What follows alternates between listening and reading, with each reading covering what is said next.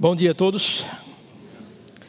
Bom rever vocês. Bom estar aqui mais uma vez, tendo a oportunidade de compartilhar um pouco da palavra de Deus, daquilo que Deus tem colocado em nossos corações.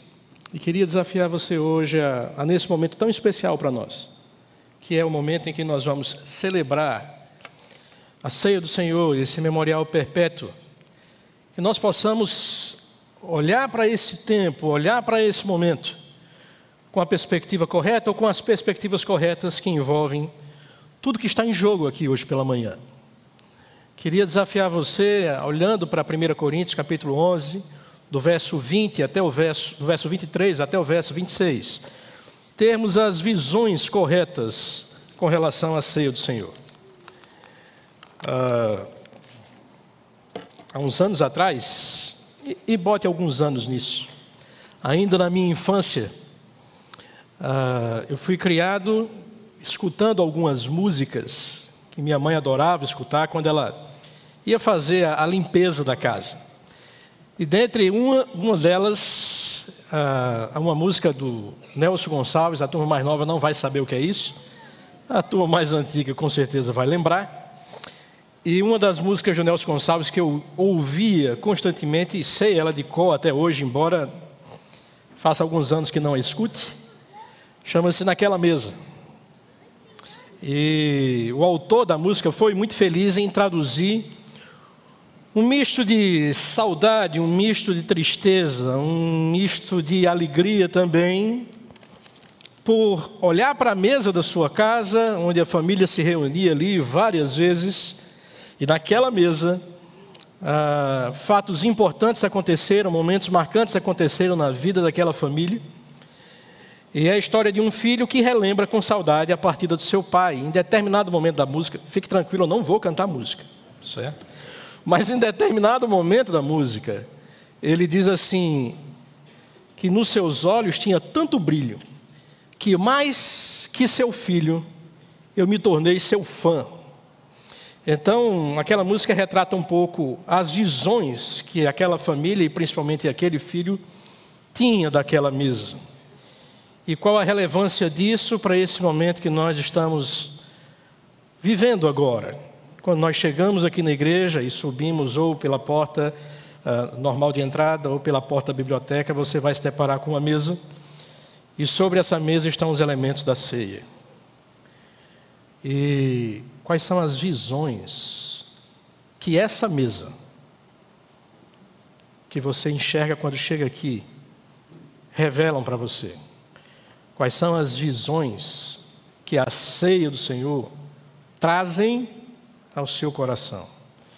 Meu objetivo com você é entender que ter a perspectiva correta sobre essas visões é uma fonte de inspiração para a nossa vida cristã e também um constante e um aviso solene, uma constante exortação sobre como nós devemos vivenciar essa vida cristã a cada momento. Então, nós vamos olhar para as Escrituras e tentar captar uh, algumas nuances, algumas visões que devem ser ressaltadas diante dos nossos olhos quando nós olhamos para esse texto. Pelo menos três visões saltam aqui aos nossos olhos. Se você já percebeu isso, glorifique a Deus aí no seu lugar. Se não, eu convido a olhar atentamente para cada uma dessas passagens. A primeira dessas visões nós vamos encontrar em 1 Coríntios 11, verso 23.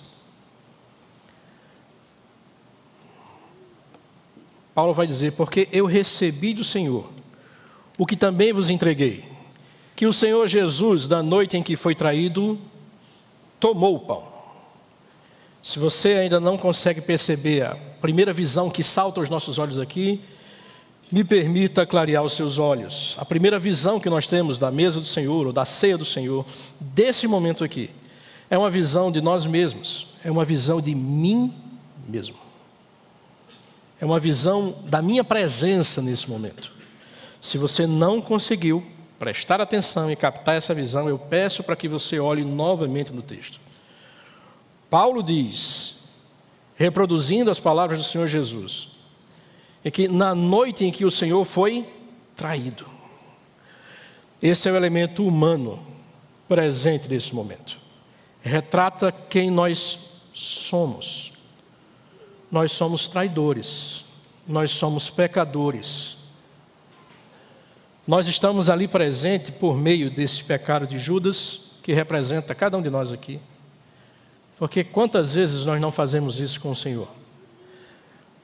A despeito da revelação que Judas teve, nós temos, além da revelação que ele teve, mais dois mil anos de história, uma vivência com Jesus Cristo, uma vivência com o Senhor, e tantas e tantas vezes não nos pegamos traindo o Senhor, vendendo o Senhor, negociando a nossa identidade.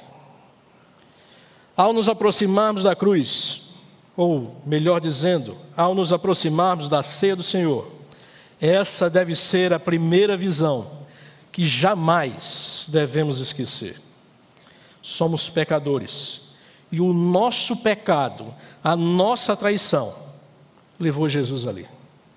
Nós somos indignos. E isso nos leva imediatamente à segunda visão que eu quero destacar aqui. Além de ter uma visão de nós mesmos, do nosso pecado naquele momento, representado pelo ato de Judas, nós podemos perceber aqui claramente uma visão da graça de Deus. Veja, em 1 Coríntios capítulo 11, verso 24 e 25, Paulo vai reproduzindo as palavras de Jesus que ele recebeu diretamente do Senhor e que o Senhor expôs em Mateus 26 também. Ele diz: E tendo dado graças, o partiu e disse: Isso é o meu corpo que é dado por vós. Fazei isso em memória de mim. Por semelhante modo, depois de haver ceado, tomou também o cálice, dizendo: Esse é o cálice, esse cálice é a nova aliança no meu sangue. Fazei isso todas as vezes que o beberdes em memória de mim. É interessante porque ao longo de todo o ministério de Jesus Cristo, a graça foi alguma marca autenticadora de seu ministério. Em todos os momentos ele celebrou a graça, ele transmitiu a graça. E antes de iniciar a ceia, ele deu graças, ele era grato ao Senhor. E observe que todos os pontos aqui apontam para o Senhor Jesus. Foi o corpo dele que foi dado, foi o sangue dele que foi derramado.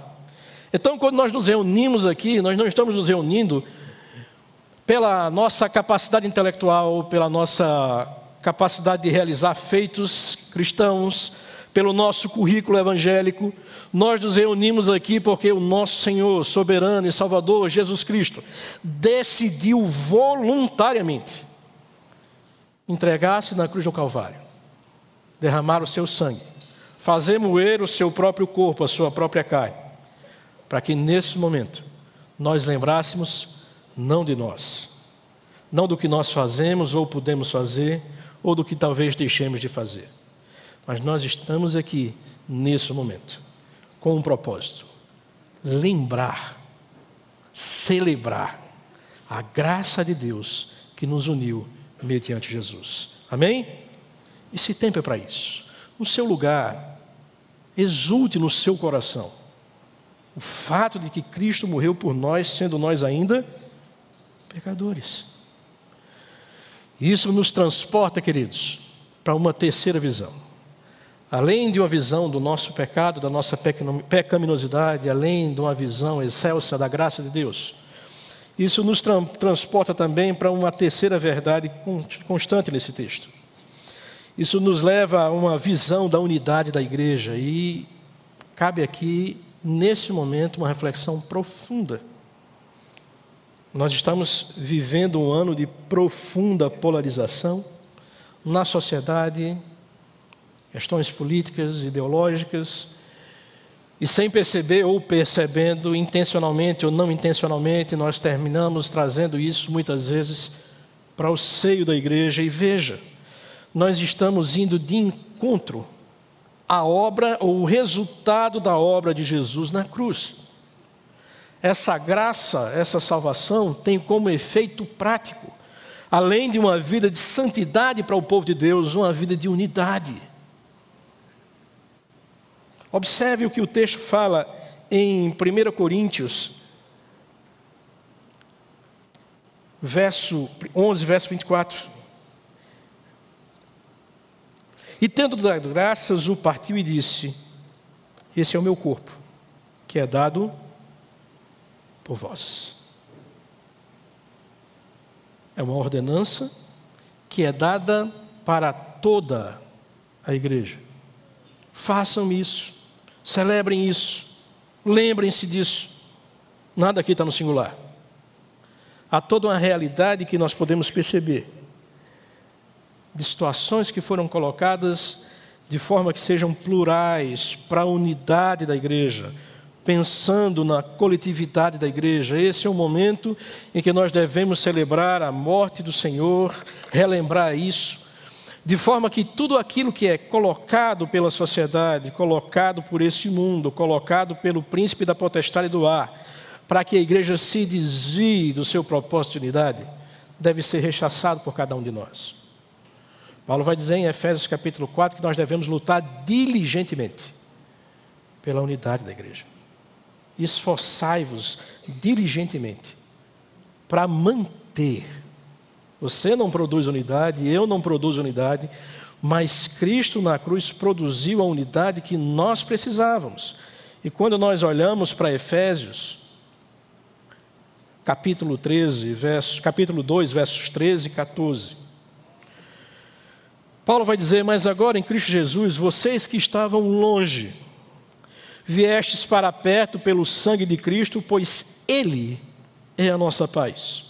E de ambos os povos, o contexto aqui era a dificuldade que judeus e gentios teriam após séculos de inimizade. Após um período de hostilidade profunda se existia um tipo de sociedade polarizada, essa era a sociedade em que o cristianismo foi inserido no século I. Na mente dos judeus existiam dois tipos de seres humanos, os judeus e os não-judeus, chamados de gentios. E não havia possibilidade na mente judaica, carregadamente judaica, xenófoba, que aquela sociedade pudesse agora permitir que judeus e gentios compartilhassem da mesma graça e da mesma herança. Mas foi exatamente isso, para romper com todas as polarizações que Cristo morre na cruz. Nos salva. E nos coloca como um só povo, ele diz, pois ele é a nossa paz, de ambos os povos fez um só. E derrubando a parede de inimizade, em seu corpo de seis, essa inimizade. Então, se hoje você milita uma causa, ela deve ser importante para você, eu não duvido disso. Mas ela não pode ser mais importante e ela não pode ter um valor maior do que a unidade da sua igreja, da igreja do Senhor e dessa igreja. Quando nos aproximamos desse momento da ceia, nós devemos analisar, como Paulo disse, se nós discernimos bem o corpo de Cristo. Se alguma causa que você milita hoje é mais importante que a unidade da igreja, eu aconselho que você reveja os seus conceitos. Paulo vai dizer ainda em Efésios capítulo 3, uma coisa que para nós, de certa forma, é assombrosa. Nos versos 5 e 6, Paulo diz: Esse é o mistério que em outras gerações não foi manifestado aos homens, da forma como se revelou agora no Espírito aos seus santos apóstolos e profetas. Isso é, que os gentios são coerdeiros, membros do mesmo corpo e comparticipantes da promessa em Cristo Jesus, por meio do Evangelho. Aquilo que foi vedado às gerações anteriores estava sendo revelado agora por Paulo. Era um, era um mistério que era oculto, mas agora Deus estava tornando revelado àquela comunidade. Os gentios e judeus caminham juntos e isso foi intencional. Nos versos 9 e verso 10 do capítulo 3, ele vai dizer: de mostrar a todos qual é a dispensação desse mistério, que desde os séculos esteve oculto em Deus que tudo criou para que agora a multiforme sabedoria de Deus seja manifesta, manifestada por meio da igreja. E quando eu leio esse texto, queridos, eu confesso que eu tremo diante da sabedoria de Deus e da graça de Deus manifestada nesse plano maravilhoso. A ideia é que, por meio dessa obra única feita por Cristo, a ideia é que, por meio dessa reconciliação dos irreconciliáveis, não só as pessoas que desfrutavam disso, mas também as regiões celestiais ficariam olhando para a unidade da igreja e ficariam estupefatas com isso. Observe o que Paulo diz aqui no final do versículo. Não só por meio da igreja, mas aos principados e poderios das regiões celestiais. A unidade da igreja, queridos, é uma coisa tão sublime que os anjos, quando olham para esse momento, se surpreendem e glorificam a Deus. Quem sou eu e quem é você? Por causa das minhas idiosincrasias, por causa das minhas ideologias, suplantar isso. Pense sobre isso. Reflita profundamente sobre isso. Quero concluir esse tempo levando vocês para olhar para uma terceira mesa. Nós olhamos para a primeira da música que nossa cultura fala, um misto de saudade e tristeza. Nós olhamos para a segunda, essa que nós estamos desfrutando aqui. Uma celebração, um memorial. Fisicamente o Senhor não está presente, mas Ele está presente em nossos corações por meio do Seu Santo Espírito representado pelos elementos da ceia, e é um momento de alegria para a gente. Mas queria apontar para uma futura mesa, aquela mesa, aquela que o Senhor promete ainda em Mateus 26 e que Paulo retrata aqui no versículo 26. Há uma visão escatológica da ceia. Paulo vai dizer: Porque todas as vezes que comedes esse pão e beberdes o cálice, anunciais a morte do Senhor, até que ele, até que ele venha. Há um banquete que está sendo preparado para todos aqueles que um dia reconheceram Jesus Cristo como seu Senhor e Salvador. E o Senhor estará presente conosco, celebrando esse tempo.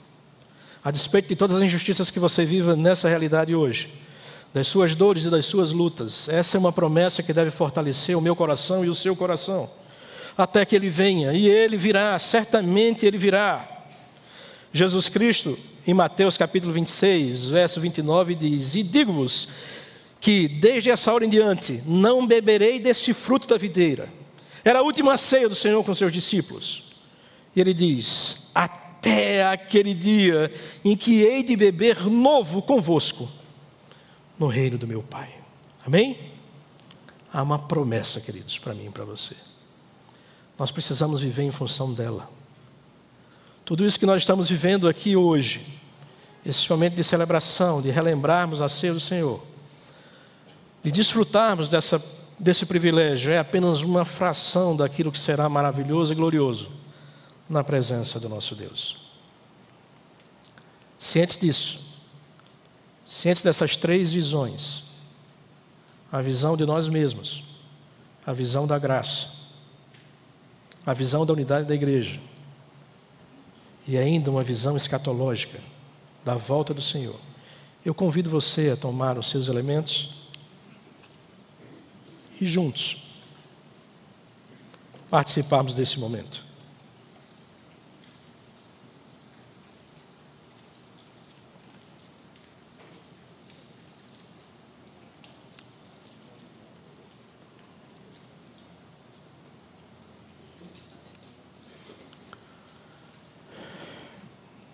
Paulo aqui nos avisa, nos informa da sublimidade desse momento. Ele diz que recebeu isso diretamente do Senhor. E orienta que a igreja faça isso regularmente. Depois de uma análise pessoal sobre sua vida com Deus, sobre sua realidade. Cada um de nós temos a responsabilidade de reproduzir esse momento. E ao fazermos isso, não estamos participando simplesmente de uma liturgia. Paulo diz que todas as vezes que nós comemos o pão e bebemos do cálice, nós anunciamos a morte do Senhor. Você aí no seu lugar está pregando junto comigo o fato de Jesus Cristo ter morrido e ressuscitado para a glória de Deus. Então Paulo vai dizer aí em 1 Coríntios capítulo 11, verso 24: Depois de ter dado graças, o partiu e disse: Esse é o meu corpo que é dado por vós. Fazei isso em memória de mim. Em memória do Senhor, comamos o pão.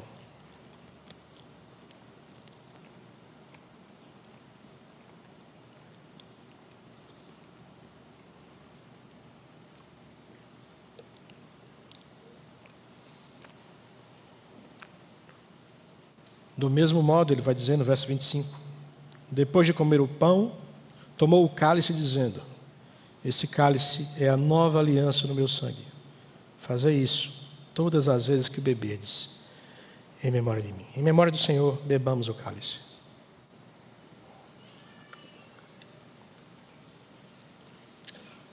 Glorioso Deus e Pai, nós te louvamos e te glorificamos, Senhor Deus.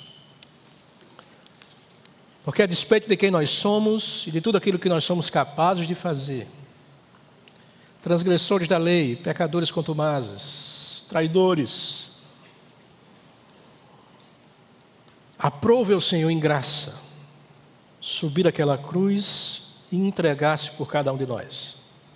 Ter ali o seu corpo transpassado e ter ali o seu sangue derramado, para que o Senhor fizesse com Deus uma aliança que envolvia cada um de nós que aqui estamos. Uma aliança de sangue. Graças te damos por isso, Senhor Deus. E nós te louvamos, Senhor Deus, por tudo que o Senhor produziu em nós. E nós queremos celebrar o fato de que isso aconteceu para que nós fôssemos um no Senhor. Temos um só Deus, um só Pai, um só Senhor, um só batismo, uma só fé. Senhor Deus, olha para a tua igreja, olha para cada um de nós, Senhor Deus. Se há posturas em nosso caminho, se há posturas em, em nossa vida que estão afetando a unidade da igreja, Senhor Deus, nos disciplina como Pai, nos corrige, nos dá, Senhor Deus, a real dimensão de tudo que está em jogo e que nós possamos lutar diligentemente e nos esforçar para manter a unidade da igreja do Senhor. Nos dá, Senhor Deus, ainda a gloriosa visão de que tudo isso aqui é passageiro. O Senhor voltará. E nós celebraremos contigo uma ceia perfeita diante do Senhor, como irmãos, unidos e salvos em Cristo. É assim que eu oro por mim, é assim que eu oro por cada um de nós aqui, no nome santo e poderoso de Jesus. Amém. Deus abençoe cada um de vocês.